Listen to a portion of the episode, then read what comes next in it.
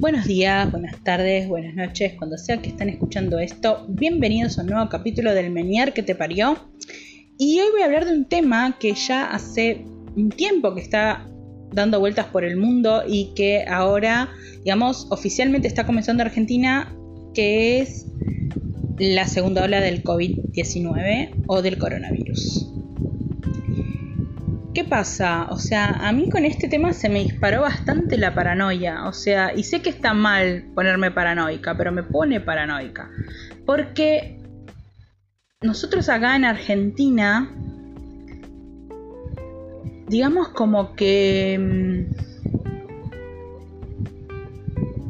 el coronavirus no es el único problema que tenemos. O sea, ojalá fuera el único problema que tenemos. Pero acá tenemos muchísimos otros problemas. En Argentina tenemos desnutrición, pobreza, inseguridad, violencia, una economía nefasta y encima el coronavirus. Y esta segunda ola un poco nos agarra con, con cansancio, con hartazgo. Y la verdad que yo sé que ponernos paranoicos no va a servir de nada, ni va a mejorar la situación. Eh, actualmente en Argentina, aparte de la cepa original del COVID, tenemos la de Manaus y la británica, seguro, y también se hablaba de la de California y la de Río de Janeiro, si no me equivoco. Y el tema es que, o sea, no creo que se le pueda echar la culpa 100% a la gente. Pero tampoco se la podemos echar 100% a los que nos gobiernan. No al 100%, que tienen responsabilidad seguro y que la gente tiene responsabilidad seguro, porque uno tiene que ser responsable por cuidarse también, o sea, porque uno no va a tener al presidente soplándole la espalda diciéndole che, re que te tendrías que cuidar. Y más allá de que ahora actualmente nuestro presidente tiene coronavirus, él dice que se cuidó un montón, yo no estoy tan de acuerdo que se haya cuidado tanto por las fotos que se sacaba, pero eh, bueno, démosle el beneficio de la duda, supongamos que sí se cuidaba. Eh, pero cuestión es que, digamos, por un lado tenés a los políticos que pareciera que siempre las medidas las toman tarde o que no saben muy bien para dónde ir. Y por otro lado tenemos gente que primero tenés un grupo, por suerte minúsculo, que desconoce al coronavirus, dice que no existe, que es un invento de, los medios y los políticos para dominar, que el nuevo método de dominación, que la vacuna tiene el chip de 5G, no sé, esas cosas conspiranoicas que por suerte es un grupo reducido, y por otro lado tenés gente que no se cuida por revanchismo, por viveza criolla o por lo que sea, cuestión de que hay gente que no se cuida, o sea, tenemos gente que va a fiestas clandestinas y no solamente, porque hay gente que dice, ah, sí, porque son los jóvenes que no se quieren cuidar, son todos una manga de hijos de puta que no se quieren cuidar. No, para, porque hay gente mayor que también va a fiestas clandestinas, o sea, gente grande, gente, gente que no tiene 19 años, ¿entienden? Así que bueno, tampoco se le puede echar toda la culpa de que, ah, bueno, solo la juventud el que hace las cosas mal. No, no son solo los jóvenes los que hacen las cosas mal. También hay gente adulta que hace las cosas mal. Hay gente que, no, que vos ves que te discuten de que por qué los haces que se pongan el barbijo para entrar a un local y peor aún cuando se ofenden mortalmente porque para entrar a algún centro de atención como puede ser un lugar donde hagan análisis clínicos donde haya consultorios externos que se enojan porque te toman la temperatura y te dicen por favor póngase bien el barbijo y use alcohol en gel o no se sienten en los lugares donde dice que no hay que sentarse porque tratan de espaciar a la gente para que no esté amontonada. Y esa gente que se enoja cuando les puntualizan normas y protocolos para no digo que va a evitar el 100% de los contagios, pero por lo menos reducir la posibilidad de contagios. Y la gente se enoja y te das cuenta que, bueno, un poco también es nuestra cultura de el yo hago lo que quiero porque yo soy argentino. Eh, es un, yo sé que es un pensamiento súper egoísta y yo sé que no son todos los argentinos los que piensan así, pero es un porcentaje grande y eso es el problema. Tenemos una población que le encanta romper las normas. O sea, es una sociedad bastante, bastante narcisista a la que le cuesta seguir normas básicas. Entonces, o sea, tampoco le podemos endilgar eso a los gobernantes. Eso es parte de la cultura del país y no viene de ahora, no empezó en el 2020 el problema de la viveza criolla, ni el de pechear al, que hace las cosas bien o el que nos exige que cumplamos una norma o un protocolo. Esto viene desde mucho antes, viene desde épocas del virreinato. Los argentinos siempre fuimos así. Entonces no sé por qué no sé por qué nos sorprende de encontrarnos con estas actitudes egoístas y narcisistas todo el tiempo.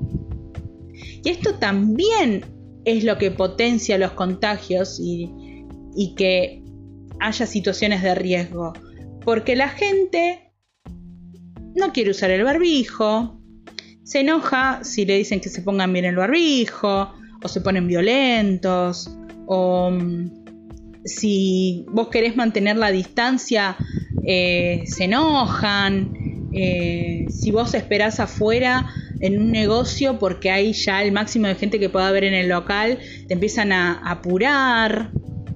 O sea, ese tipo de actitudes tan argentas son las que o sea, ayudan a que haya mayor, circulación del virus, porque la gente no quiere cumplir con normas básicas y protocolos básicos.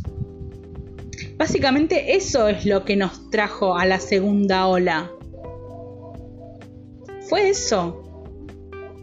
La gente se descuidó, ya sea por hartazgo o por viveza criolla, se descuidó. Y en eso sí nos tenemos que hacer responsables como, como sociedad. Porque de eso sí somos responsables.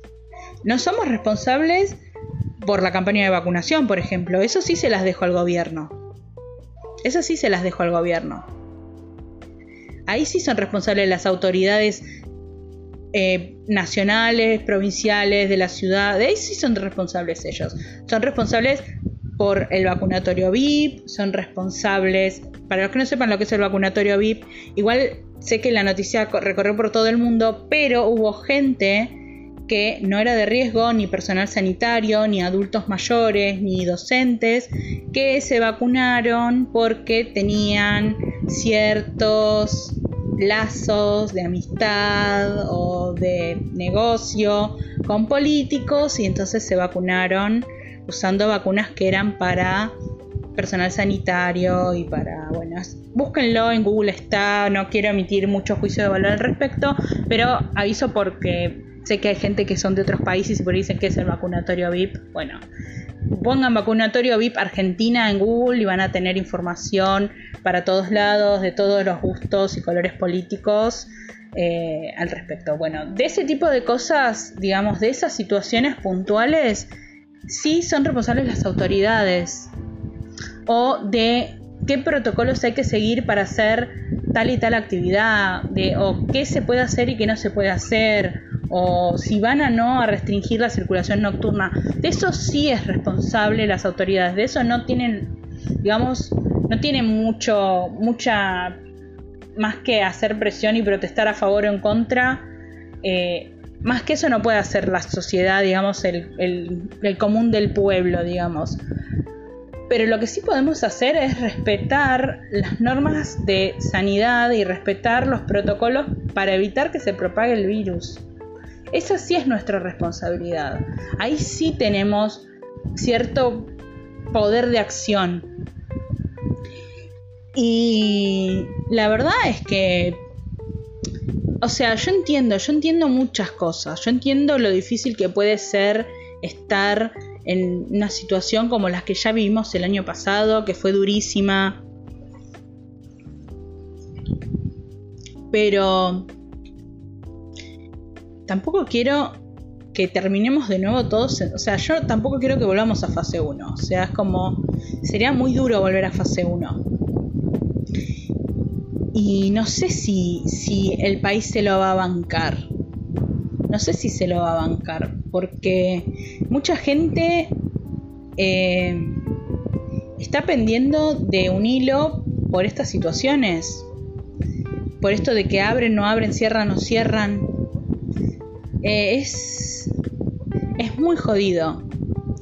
Entonces, yo creo que quienes toman las decisiones deberían poder poner en la mesa todo esto. O sea, poner el tema de la falta de trabajo, los problemas económicos, la pobreza, la inseguridad. Tenemos un montón de problemas aparte del COVID. Y eso lo sé. Pero si vamos a hablar puntualmente de esto, de atravesar la segunda ola, tal vez la mejor forma de atravesar la segunda ola sea lograr que la gente tome una verdadera conciencia de la dimensión de sus acciones individuales.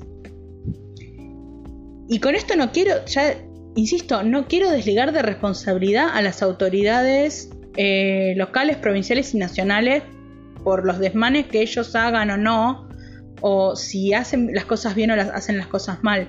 Yo hablo de la responsabilidad individual de cada uno, o sea, que tampoco es mucha la responsabilidad, porque sería abogar por la propia salud, o sea,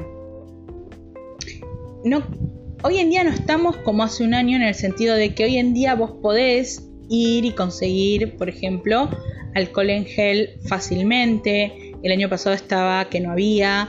Eh, hay muchos productos sanitizantes. Eh, se pueden comprar incluso hasta bidones de, alcohol 70% para ponerse en las manos. O sea, o podés tener agua y jabón. O sea, con eso ya, ya te podés cuidar. Eh, los, las máscaras o tapabocas o barbijos. Eh, vamos, gente hay en todas partes. Incluso se pueden hacer caseros, o sea, ya, ya estamos todos curtidos con esto. No es algo nuevo ya. Hace un año que estamos con esto. Entonces, ¿por qué no lo incorporamos un poco más? O sea, porque a mí me da mucha pena que por ahí, por... No quiero pensar que es ignorancia, pero también sé que hay mucho egoísmo y narcisismo en el medio, de gente que dice, ah, no, pero a mí qué me va a pasar, o bueno, también tenemos otro gran problema, problema grave, que es el tema de eh, el desconocimiento de cómo funcionan las vacunas. Esto también influye en esta segunda ola, porque en esta segunda ola ya empezamos con el tema de la vacunación y todo eso, y la gente no entiende cómo funcionan las vacunas.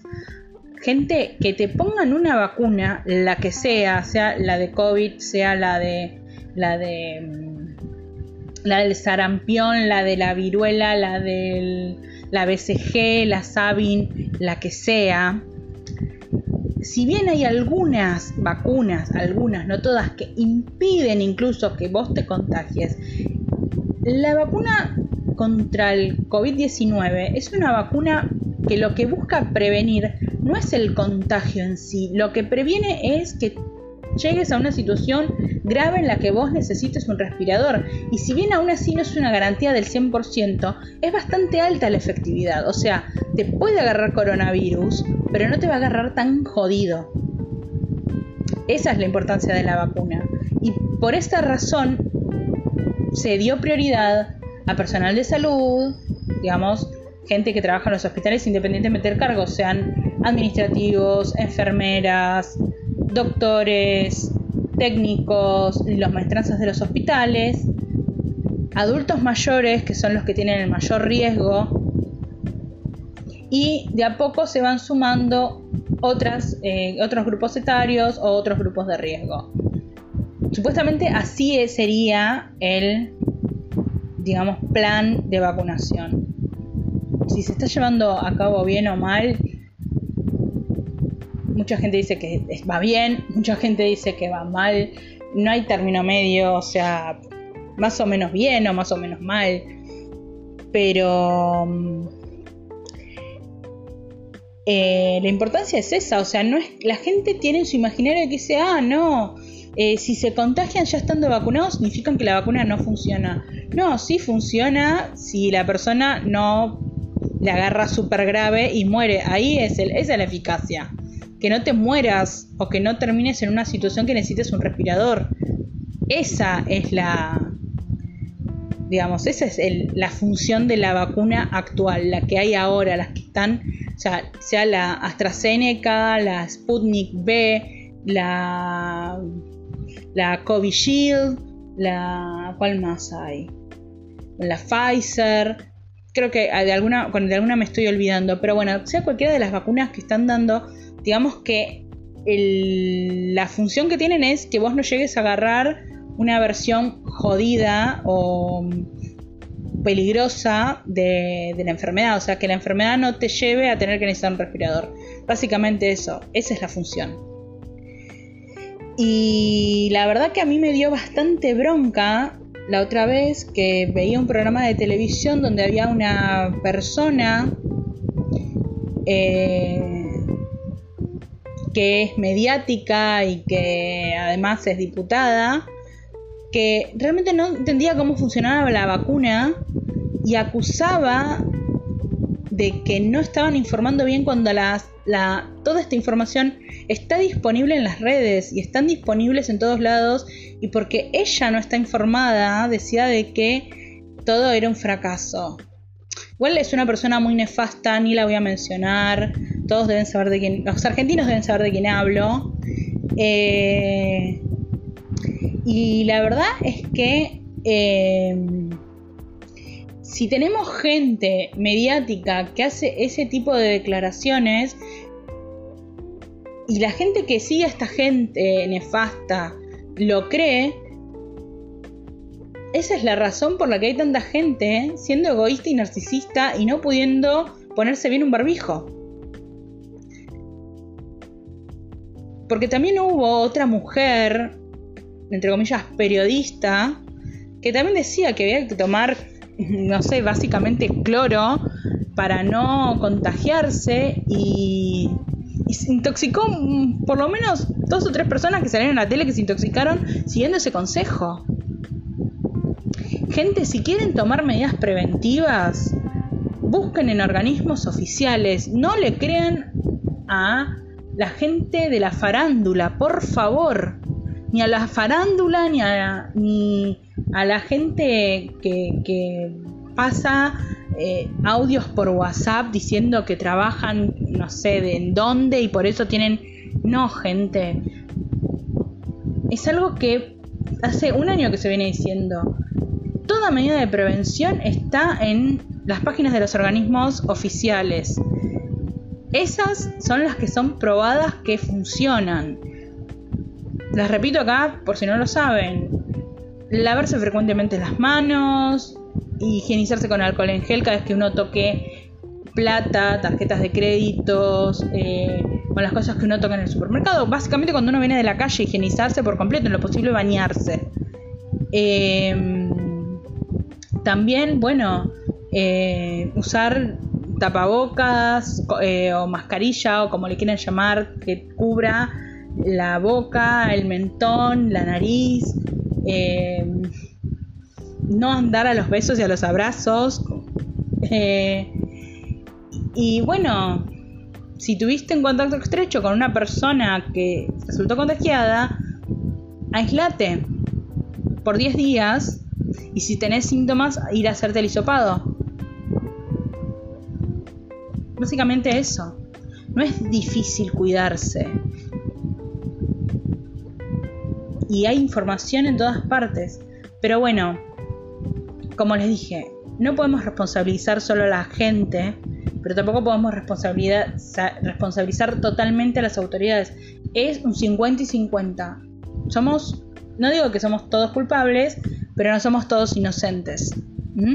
O sea que todo lo que tenemos al alcance de la mano para hacer individualmente, lo tenemos que hacer.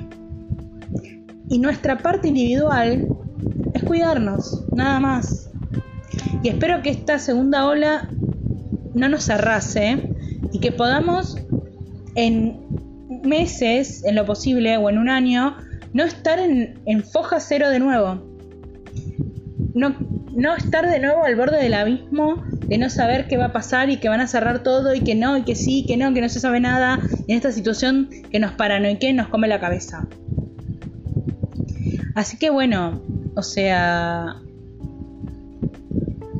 es muy muy difícil esta situación, pero yo creo que si nos ponemos las pilas y si somos responsables por lo individual, las consecuencias no van a ser tan graves que si nos hacemos los malos y no usamos barbijo, no nos cuidamos, no nos dejamos medir la temperatura, nos peleamos con todo el mundo y nos ponemos en situación de riesgo yendo a clandestinas.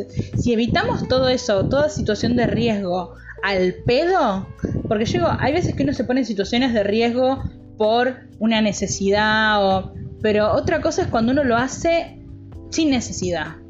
O sea, gente, por favor, cuídense mucho. Si se cuidan, lo más probable es que no tengamos que sufrir. Si todos ponemos ese granito de arena de decir yo me voy a cuidar lo más posible, o sea, tratar de hacer la vida normal sin exponernos a ninguna situación de riesgo que se puede hacer tranquilamente, no nos, yo creo que no nos va a ir tan mal.